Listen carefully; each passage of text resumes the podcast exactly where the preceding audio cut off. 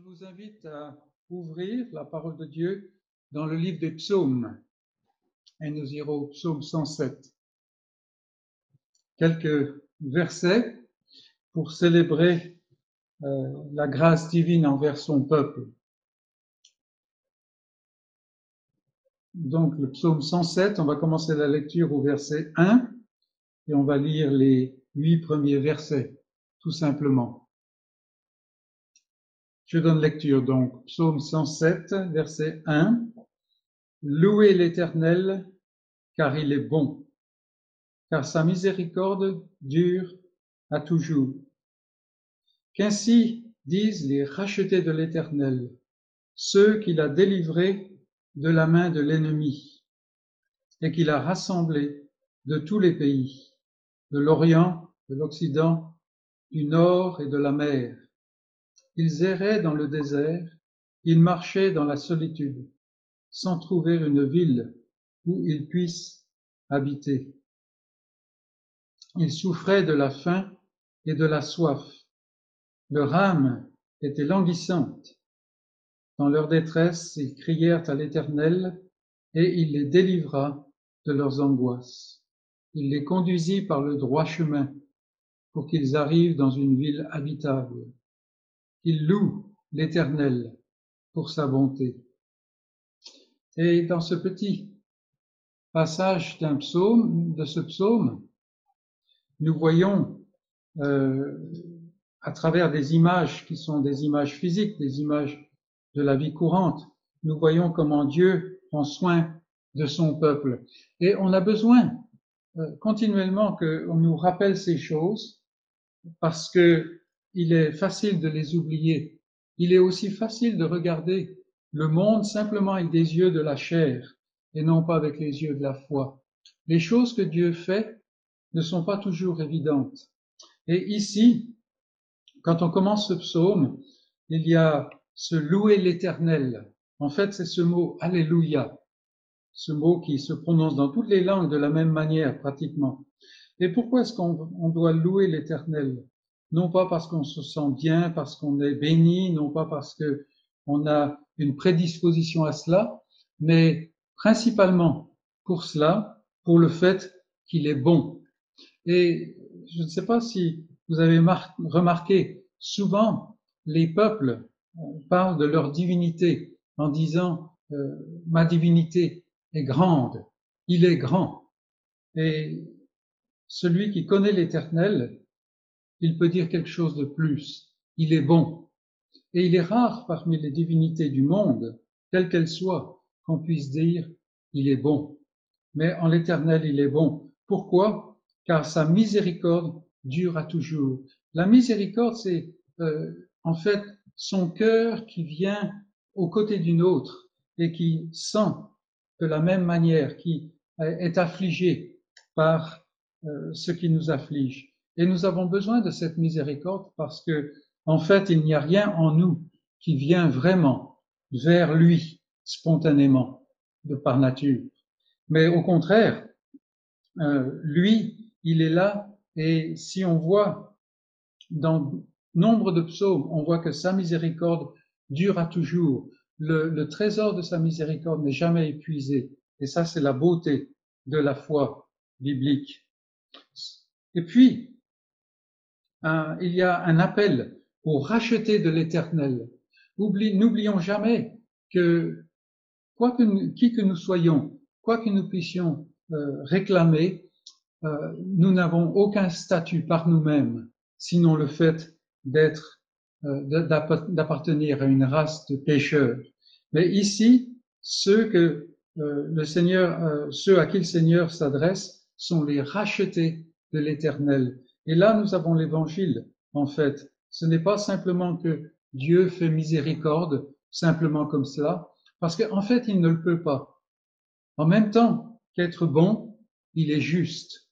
Et celui qui s'est élevé contre lui, il y a un prix à payer. Et en fait, la Bible, toute la Bible déclare que c'est Dieu qui a payé ce prix en Jésus-Christ. C'est la rédemption, le rachat. Et il y a ceux qui sont rachetés de l'éternel. Et bien entendu, la question se pose à savoir, est-ce que je suis parmi les rachetés de l'Éternel? Qui sont ces rachetés de l'Éternel? Est-ce que ce sont des gens qui ont fait des œuvres merveilleuses, des œuvres hors du commun? Non, c'est ceux qu'il a délivrés de la main de l'ennemi. C'est Dieu qui l'a fait. Et le salut biblique, c'est un salut qui est unique, dans le sens que c'est Dieu qui accomplit ce salut et qui le donne.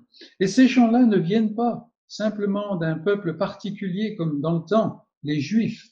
Déjà à l'époque de l'Ancien Testament, à l'époque des psaumes, on parlait de ceux qui viennent de l'Orient, de l'Occident, du Nord, et ici il est dit de la mer, c'est-à-dire du Sud, de tous les points cardinaux, euh, dans tous les points cardinaux, le Seigneur se trouve un peuple, se prend un peuple, ceux qu'il a aimés de toute éternité. Et puis on continue quelques versets qui décrivent la condition de l'homme dans ce monde. Et là, bien entendu, il faut faire intervenir l'œil de la foi, ou tout au moins regarder la manière dont Dieu parle de notre vie. Aujourd'hui, on vit des temps difficiles. D'une certaine manière, on peut regarder notre vie. Il n'y a pas grand-chose qui a changé à l'intérieur de la maison, mais quand même, on est isolé, confiné souvent, et, et on s'aperçoit que le monde peut devenir un monde de solitude. Ça peut devenir un monde où on a des, des besoins qui ne sont pas euh, assouvis. Et ici au verset 6, euh, ou déjà au verset 5, on voit que l'âme de ce peuple, l'âme de l'homme en fait, est languissante. Est-ce que notre âme dans ce monde ressent cette langueur, cette détresse comme au verset 6, une détresse Mais bien souvent, on peut être dans euh, une situation très difficile sans voir que c'est une situation de détresse. Je me rappelle avoir visité un pays qui est un des plus pauvres du monde et tout un chacun venant du dehors pouvait voir la pauvreté du pays. Mais ne parlez pas aux gens du pays lui-même en disant c'est un pays pauvre, c'est un pays de détresse. Non, tout de suite il y a la fierté nationale qui se lève et on dit mais non, en fait il n'y a pas la détresse. Pour voir la détresse de ma situation, il faut que Dieu ouvre mes yeux. Et c'est ce qu'il fait ici. Regardez, il crie à l'Éternel, euh, il crie à l'Éternel, ce peuple-là, parce qu'il se voit dans la détresse et il les délivre de leurs angoisses. Et la vie dans ce monde est remplie d'angoisses, n'est-ce pas? Donc, le Seigneur, qu'est-ce qu'il fait? Il les délivre. Et puis, ça ne s'arrête pas là. Euh, souvent, on a l'impression que euh, il y a une œuvre qui se fait, et puis ensuite, c'est à moi de euh, d'arriver à trouver comment faire pour marcher jusqu'au bout. Non, regardez le verset 7. Il les conduisit par le droit chemin pour qu'ils arrivent dans une ville habitable. Une ville habitable, c'est une ville où il fait bon, où on n'a plus besoin de se protéger, on n'a plus besoin de faire attention, on n'a plus besoin de se bagarrer. La vie dans ce monde, c'est une, grande bagarre. Voilà, le Seigneur conduit son peuple. Et on voit à travers l'histoire de son peuple que c'est exactement ce qu'il fait. Et puis, verset 8, un appel encore à ce peuple des rachetés qui vient de partout, n'est-ce pas, qu'il loue l'Éternel pour sa bonté, car il est bon, et pour ses merveilles en faveur des fils de l'homme. Savoir que dans ce monde, qui est un monde difficile, un monde où il est difficile à vivre, un monde qui est rempli de craintes, n'est-ce pas, il y a des merveilles que Dieu manifeste en faveur des fils de l'homme. Et aujourd'hui, beaucoup rejettent cela, mais cela n'empêche pas que Dieu manifeste ces merveilles. Et donc c'est un appel à chacun d'entre nous, de cœur, à pouvoir louer cet éternel, ce Dieu de l'alliance, ce Dieu qui s'est engagé envers un peuple pour l'amener dans sa présence pleine de, remplie de réconciliation, dans la réconciliation une chose qu'il est difficile de connaître par soi-même. Dans le monde, il y a peu de réconciliation. On voit des arrangements, mais pas de réconciliation. Donc, louez l'Éternel, ce Alléluia. N'ayons pas peur de ceux qui utilisent ce mot euh, d'une manière qui n'est pas légitime. C'est un mot biblique. Alléluia. Louez l'Éternel, car il est digne de louange. Voilà donc le psaume 107, quelques versets qui nous permettent de voir une image de Dieu et de ce qu'il a fait pour son peuple, ce peuple des rachetés, celui pour ce peuple pour lequel il a payé la rançon. Le deuxième passage vers lequel j'aimerais euh, attirer notre attention, c'est dans le Nouveau Testament cette fois-ci, c'est euh, dans l'Évangile selon Jean, et nous avons euh, au, au chapitre 9, nous avons une œuvre spéciale, une œuvre particulière de, du Seigneur Jésus-Christ. Il euh, guérit un aveugle né de naissance. Alors, on l'a déjà vu faire des miracles et il y a des gens dans le monde qui réclament faire des miracles. Mais comme le dit vers la fin du passage, l'aveugle qui a été guéri, on n'a jamais entendu dire que quelqu'un a guéri, a rendu la vue à un aveugle de naissance. Donc c'est un, comment miracle qui est remarquable et qu'il faut remarquer justement. On va regarder simplement les quelques premiers versets, mais je vous invite par la suite, à, à loisir, à bien méditer sur tout ce chapitre. C'est un beau chapitre, un chapitre qui montre une confrontation entre Jésus et les chefs religieux, mais par personne interposée. Et puis la révélation de Jésus à cet homme, cet homme qui est aveugle au début du passage, qui est euh, voyant pendant le passage, mais qui à la fin devient non seulement voyant, mais croyant. Voyons donc euh, Jean, euh, l'évangile selon Jean, chapitre 9, et on commence au verset 1. On va lire les sept premiers versets. Jésus vit, en passant, un homme aveugle de naissance. Ses disciples lui posèrent cette question. Rabbi, c'est-à-dire maître, qui a péché, cet homme ou ses parents, pour qu'il soit né aveugle? Jésus répondit, ce n'est pas que lui ou ses parents aient péché, mais c'est afin que les œuvres de Dieu soient manifestées en lui. Il faut que je fasse, tandis qu'il est jour, les œuvres de celui qui m'a envoyé. La nuit vient, où personne ne peut travailler. Pendant que je suis dans le monde, je suis la lumière du monde. Après avoir dit cela, il cracha à terre et fit de la boue avec sa salive. Puis il appliqua cette boue sur les yeux de l'aveugle et lui dit, Va et lave-toi au réservoir de Siloé, nom qui signifie envoyé. Cet homme y alla, se lava et s'en retourna, voyant clair. Et puis, on a ensuite toutes les conséquences de cette euh, guérison, une guérison qui est euh, vraiment miraculeuse, instantanée. Cet homme va il se lave dans euh, cette fontaine, fontaine de Siloé, et il voit, alors qu'il n'a jamais vu de sa vie. Une chose intéressante à remarquer en passant, c'est qu'il n'a pas encore vu Jésus. Il a entendu sa voix, il a entendu parler de lui probablement, mais il ne l'a pas vu. Mais ici, on a Jésus qui voit, qui passe vers cet homme. C'est Jésus qui vient vers lui. L'homme ne, va pas à lui. Et il y a cette question des disciples qui est un peu étrange, n'est-ce pas? Euh, Est-ce que c'est cet homme ou ses parents qui ont péché afin qu'il naisse aveugle Et cela montre, euh, c'est pour ça qu'il faut s'y arrêter une petite minute, cela montre souvent une, une pensée qui est erronée. Les Juifs pensaient que les maladies, les problèmes venaient d'un péché en particulier.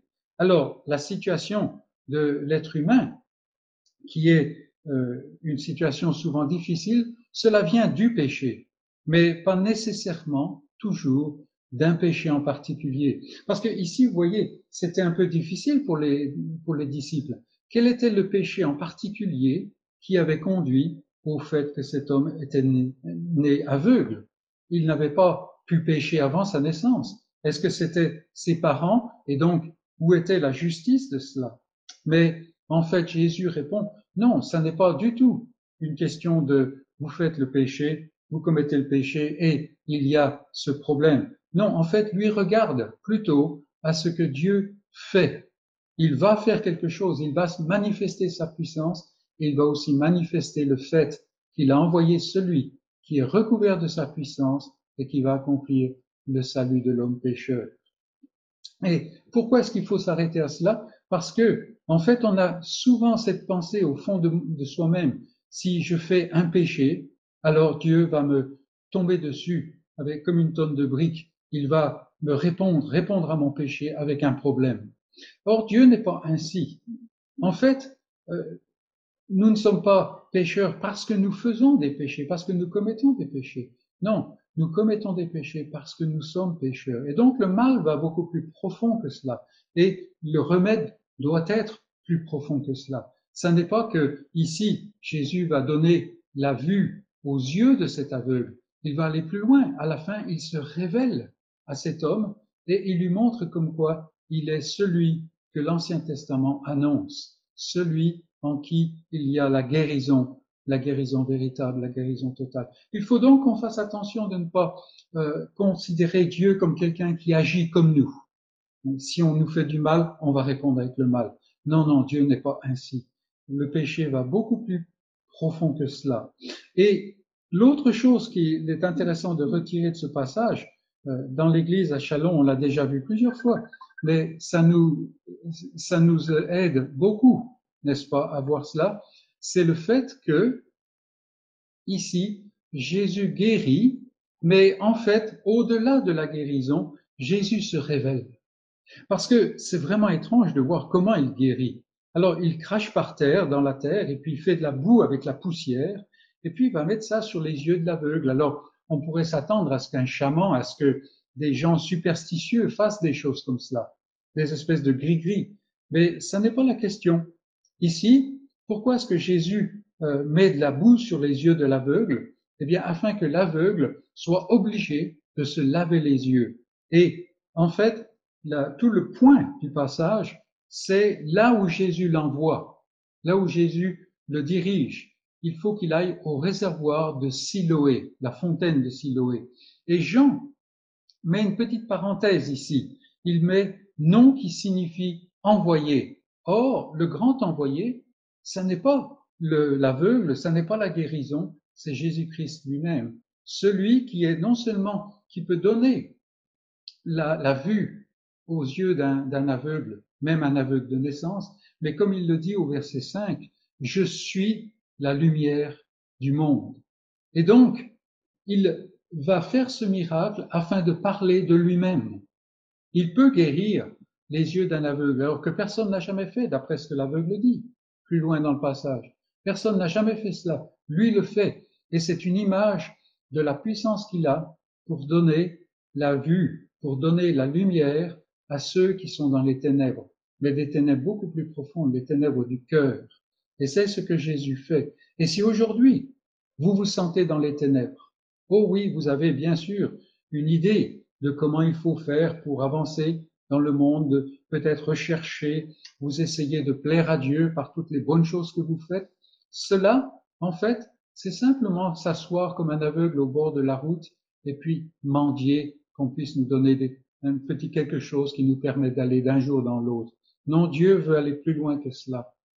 Si je ne vois pas vraiment, si je suis assis dans les ténèbres profondes, si je ne sais pas où je vais, si je crains où je vais, alors Jésus est la lumière du monde et c'est à lui que je dois me, tourner. Et donc, tout le peuple de Dieu dont on a parlé un peu plus tôt, les rachetés de l'éternel, ces gens à qui il a fait miséricorde, ce sont eux à qui il a donné la vie, de la même manière que Jésus ici donne la vue, il donne la vie, et cette vie, c'est une vie qui en fait est beaucoup plus que la vie dans ces pauvres dimensions où nous sommes par nature.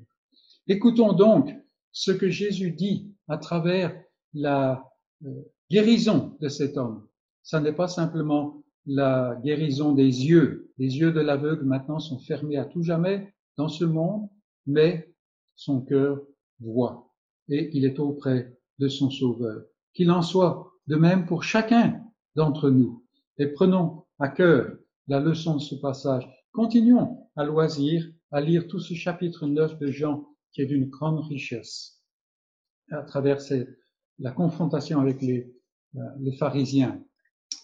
Bien.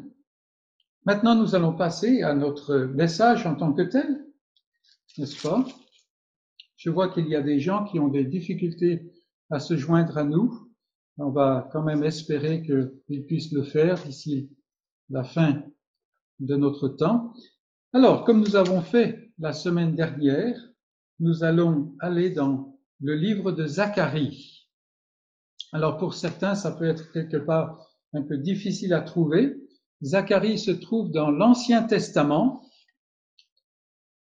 la première partie de la Bible, et il est presque à la fin de cet Ancien Testament. Donc, si on voit le début du Nouveau Testament, l'Évangile selon Matthieu, on remonte un peu. Il y a le livre de Malachie et puis le livre de Zacharie en allant euh, à reculons. Et ici, dans le livre de Zacharie, on va au chapitre 12. Chapitre 12. Et la semaine dernière, on a déjà regardé ce passage.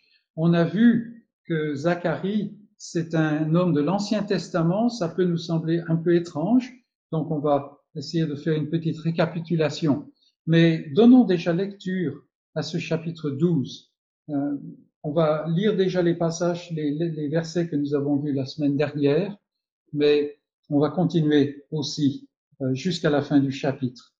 Donc, euh, si vous n'étiez pas là la semaine dernière, vous pouvez toujours retrouver la vidéo. Elle est publiée à plusieurs endroits, notamment sur mon mur. Zacharie chapitre 12, verset 1. Oracle, parole de l'Éternel sur Israël. Ainsi parle l'Éternel qui a étendu les cieux et fondé la terre et qui a formé l'esprit de l'homme au-dedans de lui. Voici, je ferai de Jérusalem une coupe d'étourdissement pour tous les peuples d'alentour et aussi pour Judas dans le siège de Jérusalem. En ce jour-là, je ferai de Jérusalem une pierre pesante pour tous les peuples. Tous ceux qui la soulèveront seront meurtris, et toutes les nations de la terre s'assembleront contre elle. En ce jour-là, dit l'Éternel, je frapperai d'étourdissement tous les chevaux, et de délire ceux qui les monteront, mais j'aurai les yeux ouverts sur la maison de Judas, quand je frapperai d'aveuglement tous les chevaux des peuples. Les chefs de Juda diront en leur cœur, les habitants de Jérusalem sont notre force, par l'Éternel des armées leur Dieu. En ce jour-là, je ferai des chefs de Juda comme un foyer ardent parmi du bois, comme une torche enflammée parmi des gerbes. Ils dévoreront à droite et à gauche tous les peuples d'alentour et Jérusalem restera à sa place à Jérusalem. L'Éternel sauvera d'abord les tentes de Juda, afin que la gloire de la maison de David, la gloire des habitants de Jérusalem, ne s'élève pas au-dessus de Juda. En ce jour-là, l'Éternel protégera les habitants de Jérusalem. Et le faible parmi eux sera dans ce jour comme David. La maison de David sera comme Dieu, comme l'ange de l'Éternel devant eux. En ce jour-là, je m'efforcerai de détruire toutes les nations qui viendront contre Jérusalem. Alors, je répandrai sur la maison de David et sur les habitants de Jérusalem un esprit de grâce et de supplication, et ils tourneront les regards vers moi, celui qu'ils ont percé. Ils pleureront sur lui comme on pleure sur un fils unique. Ils pleureront amèrement sur lui, comme on pleure sur un premier-né. En ce jour-là, le deuil sera grand à Jérusalem, comme le deuil d'Adadrimon dans la vallée de Megiddo. Le deuil sera, le pays sera dans le deuil, chaque famille séparément, la famille de la maison de David séparément et les femmes à part, la famille de la maison de Nathan séparément et les femmes à part, la famille de la maison de Lévi séparément et les femmes à part, la famille de Chiméi séparément et les femmes à part, toutes les autres familles, chaque famille séparément et les femmes à part. Et c'est la parole de Dieu. Alors d'emblée, on voit, c'est un prophète qui écrit, un prophète de l'Ancien Testament, et on n'a pas l'habitude d'écrire comme ça aujourd'hui. Et c'est un peu ce qu'on a vu la semaine dernière. Euh, Zacharie est un, un prophète difficile. Il parle avec des paroles dont on n'a pas l'habitude de lire euh, de, semblable. Et il va nous falloir un peu décompresser tout cela, mais finalement, le, message est assez clair ici. Un peu d'arrière-plan, rapidement, le, le, peuple de Jérusalem, le, le peuple d'Israël plutôt, s'est rebellé contre Dieu. Et euh, à travers son histoire, Dieu les a jugés, est venu les punir, et notamment Jérusalem et le, le territoire qui est autour, le territoire de Juda, euh, qui était en fait resté fidèle le plus longtemps, mais qui est quand même tombé dans l'idolâtrie.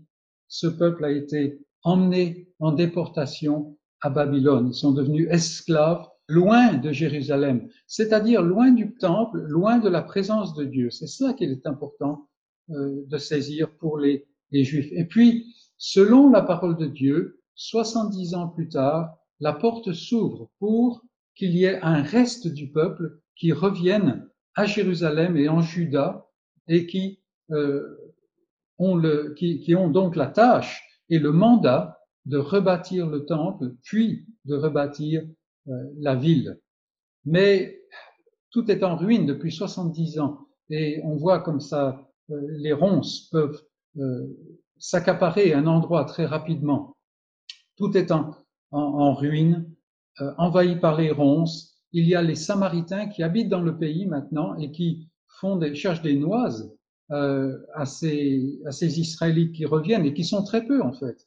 Et le peuple est découragé et abandonne l'œuvre de reconstruction, notamment la reconstruction euh, du temple. Ils ont fait, ils ont rebâti l'autel, mais le temple est resté en jachère, est resté en ruine, et l'œuvre s'arrête pendant 14 années. Et puis Dieu suscite deux prophètes. On a vu la semaine dernière le prophète Agé, qui a un ministère très court, mais très percutant. Et ensuite, Zacharie et ces deux prophètes sont envoyés par Dieu pour encourager le peuple, ce peuple petit et humilié, pour encourager ce peuple à rejeter leur découragement et surtout à répudier le fait qu'ils s'habituent à être découragés et puis à reprendre le service de Dieu. Et c'est pour cela qu'en fait, les messages de Haché, les messages de, le message de Zacharie sont très modernes, sont très modernes aujourd'hui. Mais l'œuvre, en fait, n'est pas simplement de rebâtir l'édifice du temple. Ça n'est pas quelque chose qui est seulement pour le temps de Zacharie, pour le temps de, euh, de Agé, quelques siècles avant la venue de Jésus-Christ. Derrière tout cela, euh, Dieu est en train de révéler ce qu'il va faire plus tard quand son, son Messie, son envoyé va venir, et puis ce qu'il va faire finalement à la fin des temps, dans cette euh, rédemption, dans ce rachat de toute la création, de toute chose avec lui-même, cette réconciliation du peuple de Dieu. C'est pour ça en fait que les prophéties les prophètes de l'Ancien Testament sont souvent difficiles à saisir. Il y a plusieurs niveaux, il y a plusieurs focus dans, dans, dans ce sens qu'on voit ce qu'ils disent pour leur temps, ce qu'ils disent pour le temps de la venue de Jésus-Christ et l'œuvre qu'il a accomplie sur la croix, et puis aussi ce que cela veut dire pour le développement du peuple de Dieu dans l'Église de la Nouvelle Alliance. Donc, euh, ça n'est pas simplement une question de rebâtir l'édifice du temple, de remonter les murs de la ville, parce que ces choses-là vont être de nouveau détruites quelques siècles plus tard. Il y a derrière tout cela l'immense dessein, le merveilleux dessein de Dieu de racheter un peuple, comme nous avons vu dans nos lectures tout à l'heure, un peuple issu de toutes les nations du monde, au travers de la venue et de l'œuvre de Jésus-Christ, celui qui en fait est le grand roi davidique, le grand roi de Dieu, celui qui a la puissance pour accomplir le dessein de Dieu, et aussi celui qui a reçu le sacerdoce, c'est-à-dire la possibilité de faire la paix avec Dieu à travers le sacrifice de sa personne. Et c'est ce que nous voyons dans le Nouveau Testament, n'est-ce pas? Ici donc, Zacharie annonce un oracle, c'est ce que nous avons vu la semaine dernière, et cet oracle, c'est un avertissement pour le peuple de Dieu qu'il y a des temps difficiles. Et le peuple de Dieu, tout élu qu'il est, tout choisi de Dieu, il va connaître des épreuves. Et on, le, on va le voir tout à l'heure. Mais ce peuple vit toujours dans des temps fâcheux, des temps difficiles. Mais, petit comme il est, le peuple de Dieu n'est pas seul. Aujourd'hui, on a la possibilité de faire connaissance avec des croyants qui habitent de l'autre côté du monde, n'est-ce pas? Euh, On peut euh, dialoguer en temps réel, pratiquement, et tout cela. Mais ce n'est pas ce que vraiment Zacharie a dit et que nous avons vu la semaine dernière. Le peuple de Dieu, petit, humilié, découragé, n'est pas seul. Parce que celui qui annonce ces choses, et s'il les annonce, c'est parce qu'il les dirige, celui avec un grand C, c'est celui-là qui a étendu les cieux. C'est ce que nous voyons au début de notre passage. C'est celui qui a fondé la terre et c'est celui qui a formé l'esprit de l'homme. Donc en fait, il dirige toute chose pour son dessein. Son nom, c'est l'éternel. C'est ce que nous avons vu. C'est le Dieu de l'alliance. C'est pas simplement une divinité. C'est pas simplement le grand Dieu. C'est le Dieu qui s'est engagé par alliance, sous serment, pour conduire toute chose vers une consommation finale qui est la gloire de son Fils dans le salut d'un peuple racheté. Et cela, en fait, c'est l'évangile. Jésus est venu, Jésus a livré sa vie afin qu'il y ait ce peuple formé de pécheurs par nature, mais qui puisse un jour être réconcilié et vivre en réconciliation dans la présence de Dieu. Tout ça, c'est en un, en un mot le message de la, de la Bible. Mais revenons à notre passage dans Zacharie, ce passage qui est assez hermétique, un peu difficile à comprendre. Et ce premier, ce premier point, euh, je l'intitule d'une manière peut-être un petit peu frappante. C'est une coupe, une pierre, des chevaux et une torche ou des torches. Les versets 1 à 9 que nous avons lus du chapitre 12 de Zacharie peuvent sembler quelque peu étranges, déroutants. Voici, je ferai de Jérusalem une coupe d'étourdissement, je ferai de Jérusalem une pierre pesante, et ainsi de suite. Quelle est la signification de ces versets? Alors, en fait, nous avons ici plusieurs images, et ce sont des images qui ne sont pas courantes. On ne va pas les utiliser, nous, comme illustration, nécessairement. Une coupe d'étourdissement. C'est-à-dire une coupe qui euh, fait perdre la notion de ce qui est juste. Une pierre pesante. Bon, c'est pas vraiment quelque chose qu'on va utiliser. Des chevaux étourdis. Là, on n'a pas trop l'habitude non plus. Une torche enflammée. Et la question est, que faut-il comprendre? Ce sont des images. Et les images sont parlantes, en fait. Essayons de les faire parler. Voilà des gens qui prennent une coupe une coupe à boire et ils ont l'intention d'en goûter, mais elle provoque leur étourdissement, c'est-à-dire qu'elle les plonge dans la confusion. Ils ne sont plus dans leur bon état. Euh, tous leurs plans sont déjoués. Ils avaient des projets, mais leurs leur projets arrivent rien du tout. Cette coupe, en fait, les a détournés de leur projet. Ils avaient l'intention de faire quelque chose, mais maintenant ils sont dans l'incapacité de le, de le faire. Voilà une première image. Et il y a une deuxième image. Voilà quelqu'un, il laboure son champ, c'est un agriculteur, il laboure son champ et il avance, mais dans son chemin, il y a une pierre. Alors, il euh, arrête son labour, il s'approche de la pierre, il a l'intention de l'enlever, et puis il va continuer avec son labour jusqu'à ce qu'il ait fini son champ. C'est ce qu'il a prévu. Mais la pierre est pesante. Et en cherchant à la déplacer, eh bien, il se déplace quelque chose, par exemple, dans le, dans le dos, et il est incapable, il est allongé, il ne peut plus bouger, il lui faut donc abandonner ses projets. Donc voilà une deuxième illustration qui dit la même chose, vous voyez, les projets sont abandonnés. Avançons. Maintenant, nous avons une armée, une armée qui s'apprête à la conquête. Euh, c'est une armée qui euh, s'approche d'une autre nation qui est plus petite, c'est clair. Et là, on voit bien entendu pourquoi Zacharie utilise ça pour parler à Judas, le petit peuple de Judas. Mais voici que les montures de cette armée sont frappées d'aveuglement et les cavaliers sont euh, plongés dans le délire. Plus personne ne sait rien, ne comprend rien, et c'est la débâcle. On avait projeté d'attaquer cette nation plus petite, mais voilà que quelque chose s'est produit et la conquête est abandonnée. On ne peut plus rien faire. Et même nous avons certains euh, exemples dans l'Ancien Testament où euh, l'armée, en quelque sorte, en est réduite à, à s'entre-déchirer, à s'entre-tuer. Et puis, donc la conquête est abandonnée. Et puis voilà une autre, encore une autre image. Voilà un feu au milieu d'un tas de bois. Comment est-ce que c'est comment, comment est-ce que ça a commencé? Peut-être le soleil à travers un éclat de verre. Peu importe. Mais avant longtemps, tout est calciné.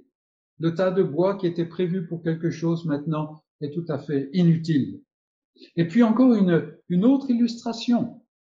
Et comme je l'ai dit, c'est, ça semble un peu hermétique. Mais voilà des hommes qui traversent un champ et le champ est prêt à être récolté ou même déjà euh, il a été récolté, mais euh, le grain n'est pas battu. On parle de gerbe, n'est-ce pas?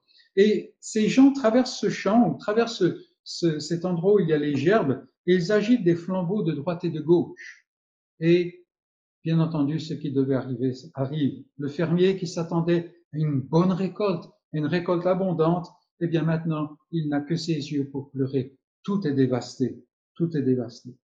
Que peut-on faire de toutes ces images? Ces images qui ont fait le même sens. En fait, toutes ces images, c'est l'histoire du peuple de Dieu à travers l'histoire de ce monde. Depuis le début jusqu'à maintenant et jusqu'à la fin. Ce peuple de Dieu, dans l'Ancien Ancien Testament, dans l'Ancienne Alliance, c'était plus Israël. Maintenant, c'est à travers toutes les nations du monde, ce qu'on appelle l'Église, avec un grand E, pour, euh, faire la distinction par rapport aux églises, petit e. Ce peuple de Dieu, il dénote, il est différent, il n'appartient pas, il n'est pas, il n'a pas les mêmes valeurs. Et ce petit peuple doit faire continuellement face à un monde qui lui est hostile. Déjà hostile dans le sens qu'il est différent, qui a des valeurs qui sont opposées souvent, mais en plus le fait que le monde ne peut pas le supporter. Et c'est quelque chose qu'on voit continuellement. Le monde euh, supporte beaucoup de choses qui sont différentes, mais ce peuple de Dieu et le message de ce peuple de Dieu, le monde ne peut pas le supporter. Et nous le voyons, nous allons le voir dans un petit moment. Le, psaume 2 que nous avions vu la semaine dernière nous le, nous le dit. Les princes de la terre se liguent contre l'Éternel et contre son oint, contre celui qui l'a envoyé, Christ. Euh, pourquoi? Parce que en fait, les deux choses s'opposent mutuellement et sont exclusives. Et au milieu de cela, que peut faire ce peuple? Il est tout petit, il est sans force, si faible. La coupe, la coupe, est-ce qu'elle peut empêcher qu'on la vide? Non. La pierre, est-ce qu'elle peut se défendre et empêcher qu'on l'ôte du chemin? Non. Et que, faire devant une armée avec une cavalerie avec de, grandes armes, des armes puissantes? Et pourtant, et pourtant, dans notre passage là, nous voyons l'adversaire sans cesse défait, sans cesse battu. Et ces dessins sont continuellement déjoués, ne se produisent pas. Il y a des choses qui sont projetées, qui ne se passent pas. Comment cela peut-il se faire? Le peuple ne peut pas le faire. On l'a vu, c'est tout petit. Mais dans notre passage, il y a un petit mot qui revient continuellement et qui donne la réponse, qui fournit la réponse. Regardez, au verset 2, voici, je ferai de Jérusalem un coup d'étourdissement. Puis au verset 3, en ce jour-là, je ferai de Jérusalem une pierre pesante. Verset 4, je frapperai d'étourdissement. Il y a ce petit mot qui est énorme en fait je. Dieu intervient. Et ça, c'est ce que le monde n'arrive pas à comprendre. Le monde des hommes ne comprend pas que Dieu intervient. C'est peut-être une chose qui me frappe le plus dans euh, la circonstance que nous vivons actuellement. Il n'y a aucune conscience, aucune dimension de Dieu face à la crise que nous vivons. Le peuple est petit ici. Et le peuple est toujours petit, le peuple de Dieu. toujours. Mais son défenseur n'est pas n'importe qui. Et mes amis, est-ce que ça n'est pas ce qui s'est toujours passé au travers de l'histoire, l'histoire de notre monde Regardez cette histoire. Regardez. La terre est remplie de violence. Le jugement arrive. Ça ne peut pas durer comme cela. Même si rien n'est fait, les hommes vont s'entre-déchirer, euh, s'entretuer. Et voilà qu'un déluge se prépare. Mais Dieu suscite Noé et guide Noé afin que Noé soit sauvé à travers les eaux et que à partir de Noé, la, race humaine euh, continue à peupler le monde. On avance un peu. Voilà Abraham. Abraham, que la plupart des, des, gens dans le monde reconnaissent comme ayant existé, n'est-ce pas? Mais Abraham est vieux, plus que cela. Il est très vieux. Il a une femme, Sarah, qui est très âgée aussi. Mais non seulement elle est très âgée, passé euh, le temps de pouvoir porter des enfants, mais en plus, elle est stérile. Aucun espoir, aucun espoir. Et pourtant, voilà que un visiteur divin vient chez eux et pose cette question. Y a-t-il quelque chose qui soit étonnant de la part de l'Éternel? Et Isaac, l'enfant de la promesse, impossible, naît et la promesse avance. Vous voyez, c'est ce jeu. Et puis on avance encore en Égypte. Le peuple va être exterminé. C'est déjà une famille, euh, ce n'est pas encore vraiment un peuple, mais c'est une famille étendue et tout ça. Et voilà qu'il y a un édit, euh, un décret de Pharaon qui sort, et les soldats sillonnent le pays pour détruire tous les enfants mâles des, des Hébreux. il ne peut plus y avoir de descendance. La promesse va s'arrêter, n'est-ce pas? Les soldats euh, sillonnent tout le pays et ils font leur travail correctement. Beaucoup de, euh, d'enfants sont mis à mort. Ils sillonnent tout le pays, sauf un endroit, dans toute l'Égypte, le palais de Pharaon.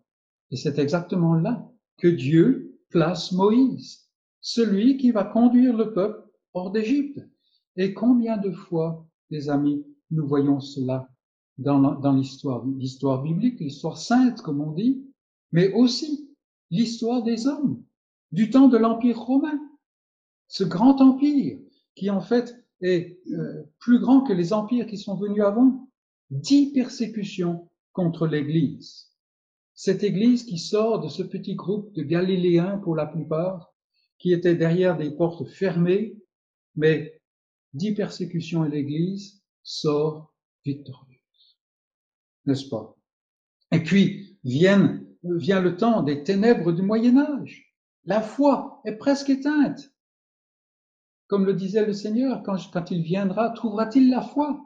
À cette époque-là, la, la foi semble éteinte. Mais pas tout à fait. Pas tout à fait. Voilà qu'en Angleterre, un homme se lève parce que Dieu l'a suscité, Wycliffe, et il y a des choses que Wycliffe écrit, notamment, qui touchent un homme. Des années plus tard, en Hongrie, ce qu'on appelle la Hongrie maintenant, Jean Hus, voilà un homme qui est touché par la vérité. C'est la vérité qui est importante, n'est-ce pas? Et puis, une centaine d'années plus tard, voilà un autre homme, Martin Luther, touché en Allemagne. Dieu fait quelque chose. Comment toucher le monde? Et là, je fais un raccourci, n'est-ce pas? On le voit. Comment toucher le monde? Voilà que, avec un moine qui est un peu là, dans la campagne, dans la brousse, dans, dans, dans l'arrière-pays de, de, ce, de cette Allemagne qui est euh, morcelée, n'est-ce pas? Comment est-ce qu'on va pouvoir toucher le monde? Eh bien, voilà que Dieu donne l'imprimerie à l'Occident, des siècles après qu'elle soit connue dans d'autres parties du monde. Et voilà qu'il il fait que le système politique en Allemagne est de telle euh, nature que ce Luther que Dieu utilise va être protégé jusqu'au jour où toute l'Europe semble prendre euh, flamme, euh, semble euh, être consumée. Et les exemples peuvent être multipliés à l'infini, encore aujourd'hui. Encore aujourd'hui. On pense que les choses sont impossibles. Et puis pourtant, voilà que ce que Dieu a décrété qu'il va faire ce produit. Pour ce qui vous concerne, vous qui êtes croyants, n'était-il pas impossible que vous parveniez à la foi? Remontez dans votre histoire personnelle. Est-ce qu'il n'y avait pas toutes ces choses qui militaient contre, contre le fait que vous parveniez à la foi? Cette vie qui t'a donné au plaisir, centrez-vous sur vous-même et, et, et, tout cela. Et aujourd'hui, vous, croyants, vous êtes ici à écouter l'évangile. Oh oui, c'est une coupe d'étourdissement, une pierre pesante. Ça n'est pas, ça n'est pas que le peuple de Dieu est puissant par lui-même, mais c'est que Dieu œuvre et fait une œuvre qui ne peut pas être empêchée, qui ne peut pas être bloquée. Oui, le monde menace sans cesse l'Église, sans cesse ce peuple de Dieu. Elle n'a aucune chance, mais elle est toujours ici, et elle le sera jusqu'au bout. Voilà ce que Zacharie dit que Dieu va faire. Et il le faisait à son temps, parce que le temple va être bâti, la ville va être bâtie, n'est-ce pas? Mais il le fait à son temps, mais ce n'est pas tout. Non seulement Dieu défend son peuple, mais il le fait triompher dans le monde. Ce n'est pas que Dieu euh, utilise une situation, une mentalité de trancher. On, tient bon jusqu'au jour de la délivrance. Non, non, non. Il fait, il fait triompher ce peuple, il fait triompher la vérité dans le monde. Voilà tel homme qui est là, dans le monde, épris du monde, comme tout le monde est épris du monde. Il ne pense qu'aux choses d'aujourd'hui, il ne pense qu'aux choses terrestres. Pourtant, quelque chose se passe d'une manière ou d'une autre dans sa vie. Il entend l'évangile, il l'a peut-être déjà entendu beaucoup de fois, mais voilà que l'Esprit donne vie à la parole et donne vie à cet homme. Et maintenant, cet homme qui ne vivait que pour lui-même, maintenant un, feu brûle dans son cœur. Et que fait-il? Il ne peut pas s'empêcher de parler à droite, à gauche, au point que euh, tout le monde est fatigué de lui. Il n'arrête pas de parler de, de ces choses. Il est devenu religieux. En fait, non, il n'est pas devenu religieux. Il a été amené à la vie, et c'est la vie de Dieu. Mais le feu se propage de droite et de gauche, comme on voit ces gens avec les torches à travers les gerbes. Vous voyez, il y a cet homme qui est touché, et puis d'autres sont touchés, et d'autres sont touchés, et l'Église est encore ici. C'est ce que nous voyons dans les paroles de Zacharie. Sans cesse menacée d'extinction, l'Église triomphe et se répand. Combien de fois on aurait pu penser c'est fini? Et pourtant, ça n'est pas fini. Aujourd'hui, nous vivons dans un jour de petites, de petites choses pour le peuple de Dieu. Mais le peuple de Dieu existe encore. Il y a des membres de ce peuple dans toutes les nations de la terre, sans exception, aujourd'hui. Voilà ce que fait l'Éternel. L'Église triomphe et se répand. Voilà ce que fait l'Éternel.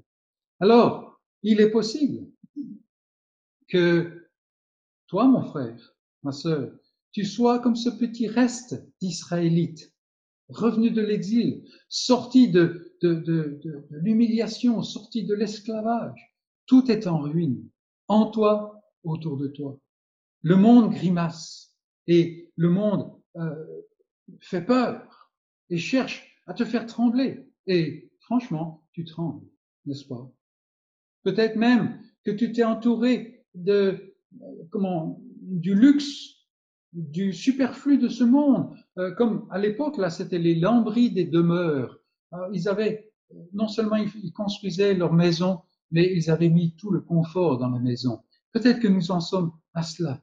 Et tu raisonnes euh, à la chose, tu dis, le temps de rebâtir la maison de l'éternel n'est pas venu. C'est ce qu'il disait à l'époque de Zacharie, à l'époque d'Agé. Et peut-être qu'aujourd'hui on peut dire, non, ça n'est pas encore le temps, il faut tenir bon, c'est tout. Non, ça n'est pas du tout cela.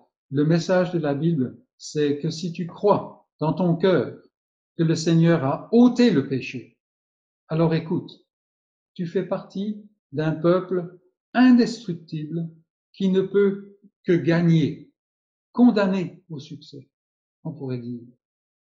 C'est, l'image de l'Église que nous trouvons, que nous trouvons dans la parole de Dieu. Pourquoi? Est-ce que nous avons la moindre force? Ça, c'est l'illusion que des fois nous avons, n'est-ce pas? Non. Le message biblique, c'est l'Éternel combattra avec toi. C'est la gloire lui appartient. Nul mal final ne peut te venir, car tu es la prunelle de ses yeux. Et on va pas toucher la prunelle de ses yeux. Non. Combien de fois on pense que euh, le mal va nous atteindre? Oh, mais peut-être qu'on va me mettre à mort, peut-être que je vais mourir à travers cela. Mais si l'Éternel combat pour toi,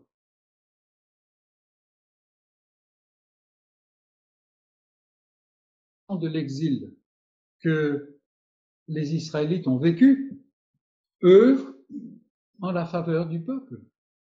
Comme nous l'avons souligné la semaine dernière, avant l'exil, le peuple était rempli d'idolâtrie. Après l'exil, le peuple était rebelle, le peuple était euh, découragé et toutes sortes de choses de ce genre, mais l'idolâtrie n'a jamais tenu le haut du pavé comme il le faisait avant. Non, le peuple a été, même après l'humiliation de l'exil, même cette humiliation en fait, a œuvré dans la faveur du peuple. Et donc, c'est un puissant message d'encouragement. Debout, debout, car nous faisons partie d'un peuple qui sortira victorieux pour la simple raison que Jésus-Christ est victorieux. Quand nous le voyons euh, sur la croix, on peut penser que c'est la faiblesse extrême, c'est l'échec total, n'est-ce pas? Et pourtant, voilà le cri de triomphe. Tout est accompli. Le salut que Dieu a conçu depuis toute éternité est accompli. Et maintenant, ce n'est qu'une question de le voir atteindre chaque cœur qui est prévu selon le calendrier de Dieu. Comme le dit Zacharie, Dieu va sauver son peuple. Du plus petit jusqu'au plus grand. Il y a ces mentions de euh, les habitants de Juda ne seront pas, les habitants de Jérusalem ne seront pas avant, avant les habitants de Juda. C'est-à-dire que les habitants de Jérusalem, de la capitale, ceux qui comptent, on pourrait dire, ne seront pas favorisés aux, dépens des paysans de Juda. Non, même le plus petit sera comme David. Et David, c'était l'homme selon le cœur de Dieu. Même le plus petit sera comme David, et l'Éternel sera avec eux aussi sûrement que dans le temps, dans leur histoire, il s'est placé entre l'armée de Pharaon et le peuple qui était au bord de la mer. Vous rappelez l'histoire Le peuple euh, était pourchassé par Pharaon à sa sortie d'Égypte, et puis il arrive, il est bloqué par la mer. Aucun bateau, aucune barque pour traverser, rien. Qu'est-ce qu'ils peuvent faire? Pharaon va venir les tailler en pièces. Mais non, nous lisons que l'Éternel dans une image de la colonne de, de, de nuée, de, feu, est venu se placer entre les armées de Pharaon et le peuple. Et le Seigneur ne cesse de faire cela pour son peuple. Donc on a vu ces illustrations, euh, on a vu la comment la coupe d'étourdissement, on a vu la pierre pesante, le, le feu, les torches. Maintenant, je voudrais voir quelque chose que nous voyons à la fin de ce passage, un esprit de supplication. Alors, là encore, ce sont des, des mots qui ne sont pas euh, nécessairement courants aujourd'hui, mais prenons-les car ce sont les mots que nous voyons ici. Je répandrai, je répandrai verset 10 sur la maison de David, sur les habitants de Jérusalem, un esprit de grâce et de supplication. Nous parlons toujours de ce que Dieu fait ici, de ses actions dans le cadre de son dessein d'alliance, du projet qu'il a et dans lequel il s'est investi lui-même, pour parler d'une manière moderne. Dieu vient de donner l'assurance qu'il va protéger son peuple. Et quand Dieu parle, ce ne sont pas des promesses vaines. Le peuple est minuscule, le peuple est faible, mais toute l'hostilité du monde ne pourra jamais en venir à bout. Pourquoi? Parce que Dieu intervient. Je ferai de Jérusalem. Et c'est une sorte de refrain. Bien entendu, cela fait penser à, l'assurance que donne Jésus quand il dit, je bâtirai mon église Et même la mort ne pourra pas prévaloir contre elle. Et nous le vivons, n'est-ce pas? C'est ce que nous voyons. Mais ce n'est pas tout ce que nous voyons. En fait, Dieu n'est pas intéressé de faire d'Israël et puis ensuite de son Église les maîtres du monde. Ça, ça n'est pas du tout son projet. C'est ce que les pharisiens du temps de Jésus pensaient, qu'il va restaurer le royaume à Israël. Non, non, son royaume, dit Jésus, n'est pas de ce monde.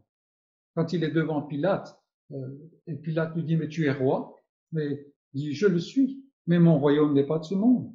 Si c'était là toute la limite du plan de Dieu, alors nous savons ce qui se passerait.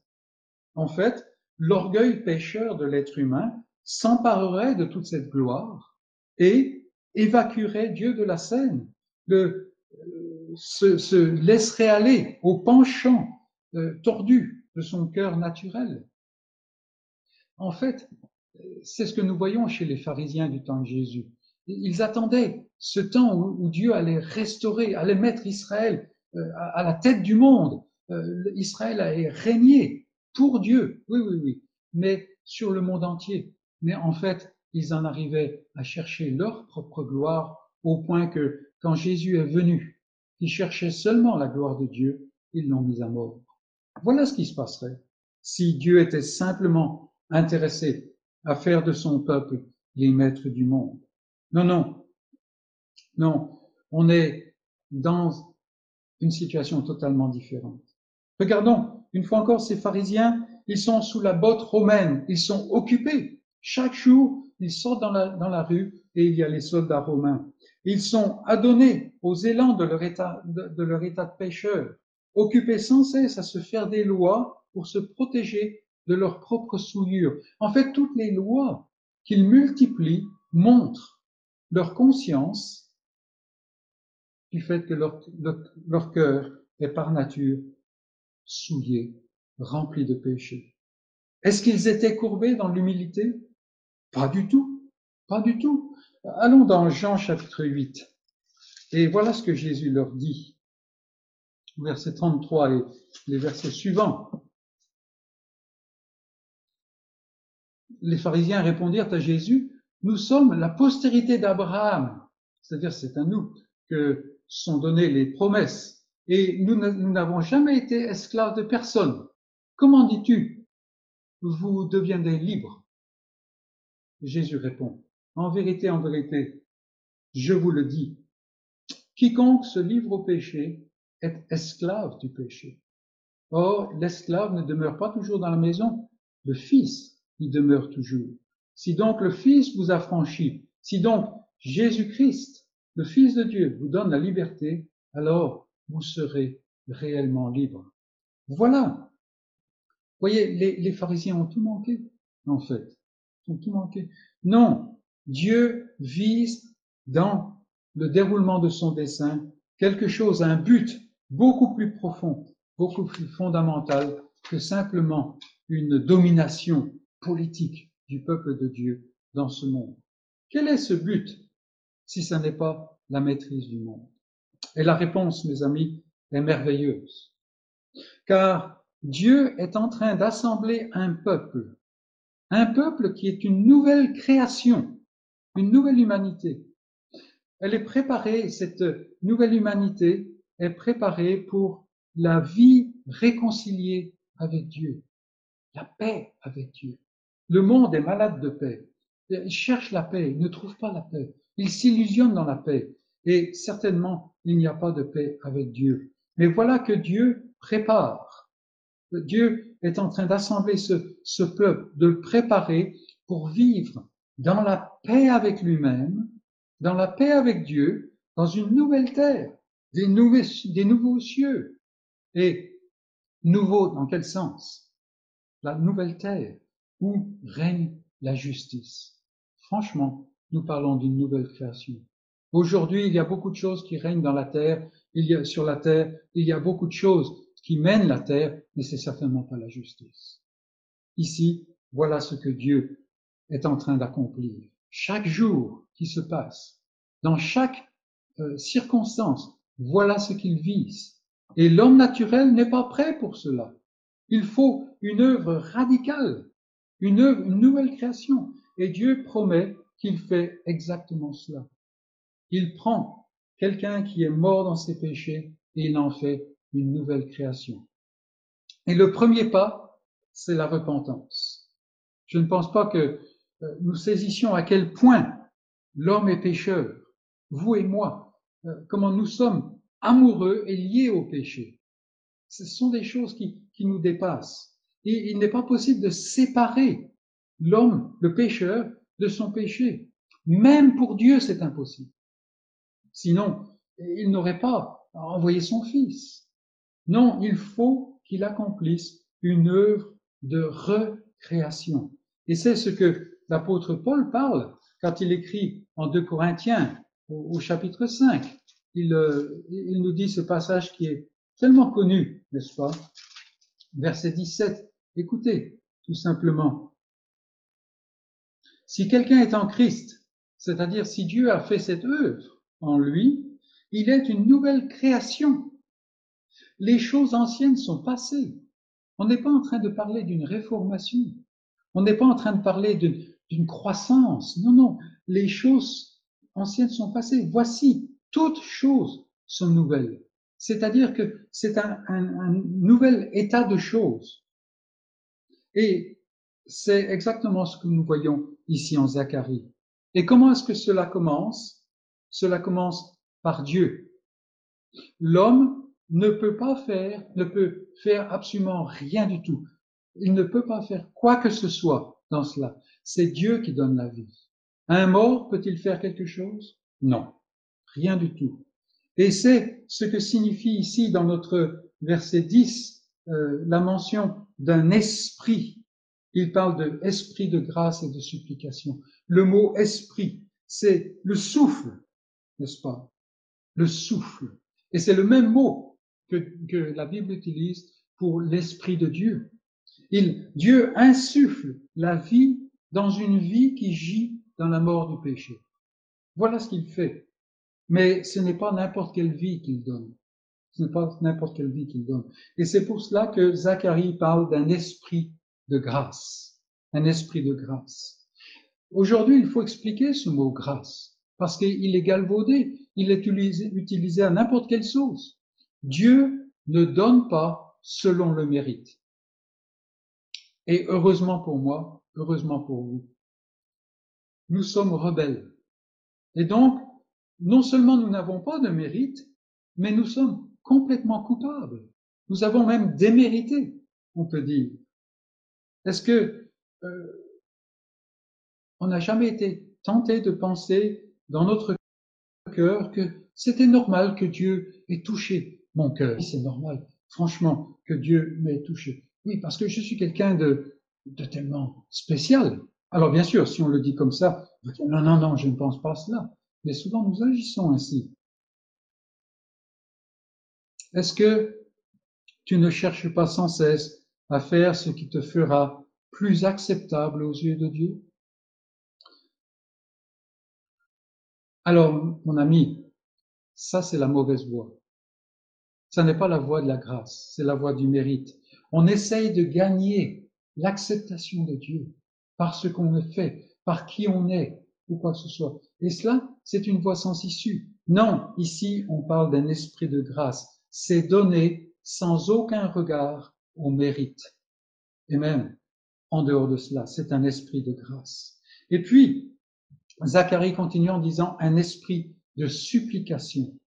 Et les yeux que Dieu ouvre, cette nouvelle œuvre, cette nouvelle création qu'il fait, ces œuvres que Dieu ouvre, qu'est-ce qu'il voit? Qu'est-ce qu'il voit? Depuis le début, ils étaient dans l'orgueil et l'autosuffisance. C'est ce qu'on voit partout autour de nous et quand on se pose la question, on voit cela en nous par nature. Je suis le maître de mon âme. Je vais arriver à surmonter le problème actuel. Oui, oui, je suis dans une situation désespérée, mais je vais y arriver.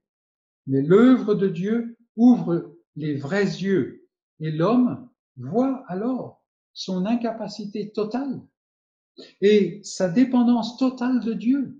Si Dieu ne fait pas quelque chose, alors moi, je suis perdu. Si lui ne fait rien, moi, je suis perdu. Toi qui te dis chrétien, est-ce que tu as vu que tu es perdu par nature, que tu es perdu si Dieu ne fait rien C'est cela, avoir un esprit de supplication. C'est ces yeux qui s'ouvrent sur une réalité qui amène à faire plier le genou complètement. Et puis nous voyons encore quelque chose dans ce que dit euh, Zacharie ici. Nous voyons les larmes et le deuil, un deuil qui est très profond.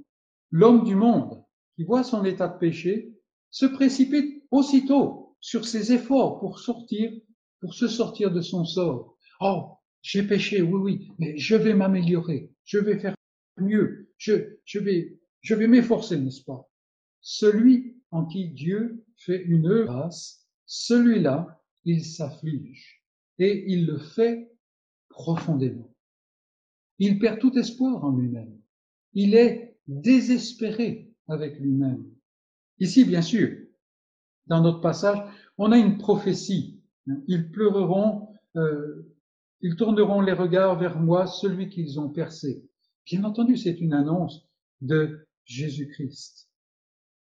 Il y a une prophétie. Celui qu'ils ont percé, cela se réfère bien entendu à la croix. Mais ce n'est pas tout. Ce n'est pas simplement cela. Bien sûr, mettre à mort le Sauveur était un forfait suprême. C'était le péché par excellence, si on peut dire. Mais ce n'était que l'image du péché depuis le commencement. En fait, les hommes euh, de l'époque de Jésus, quand ils étaient face à euh, Pilate, ils ont dit, nous ne voulons pas que cet homme règne sur nous. Mais c'est exactement ce que Adam et Ève ont dit au moment du premier péché. Et c'est exactement ce que tout pécheur dit. Je ne veux pas que cet homme règne sur moi. Et ici, dans notre passage où Dieu donne cet esprit de repentance, cet esprit de supplication, cet esprit de grâce, n'est-ce pas Nous voyons l'intensité de la tristesse. Est-ce qu'on peut imaginer la blessure qui fend le cœur du parent qui perd son enfant? C'est quelque chose qui est difficile à même imaginer. Et ce n'est pas simplement un enfant ici, c'est le fils unique. Le fils unique. En Israël, le fils, c'était l'assurance d'une part d'un soutien pour la vieillesse, genre de retraite, mais c'était surtout celui à qui la promesse était transmise et était confiée. C'est pour ça qu'il était important de bien choisir le premier-né. Mais ce n'est pas tout non plus. Car Dieu donne à cette repentance, Dieu donne cette repentance pour détacher complètement le cœur du péché. Alors bien entendu, tant qu'on est dans cette chair, le péché est toujours là. Mais le cœur est-il attaché encore à ce péché? On, peut imaginer, c'est une image qui est, qui est douloureuse, qui est pratiquement insupportable, mais voilà celui qui se réveille euh, d'un sommeil profond d'ivresse et il s'aperçoit que euh, non seulement l'enfant est mort, mais c'est l'enfant unique et encore plus, encore plus, il n'y a plus aucun espoir. Et puis, c'est lui qui l'a percé. C'est lui qui l'a percé. Et est-ce que je vois quand Christ est sur la croix et qu'il meurt, quand cette lance vient percer son cœur, il est déjà mort, mais c'est l'image, n'est-ce pas, que, c'est en fait mon péché qui vient percer ce cœur et qu'il n'y a plus aucun espoir. Quel chagrin, quel chagrin, n'est-ce pas? Et si on revient à 2 Corinthiens, chapitre 7, on, voit Paul exprime euh, cette, chose de manière très, très belle.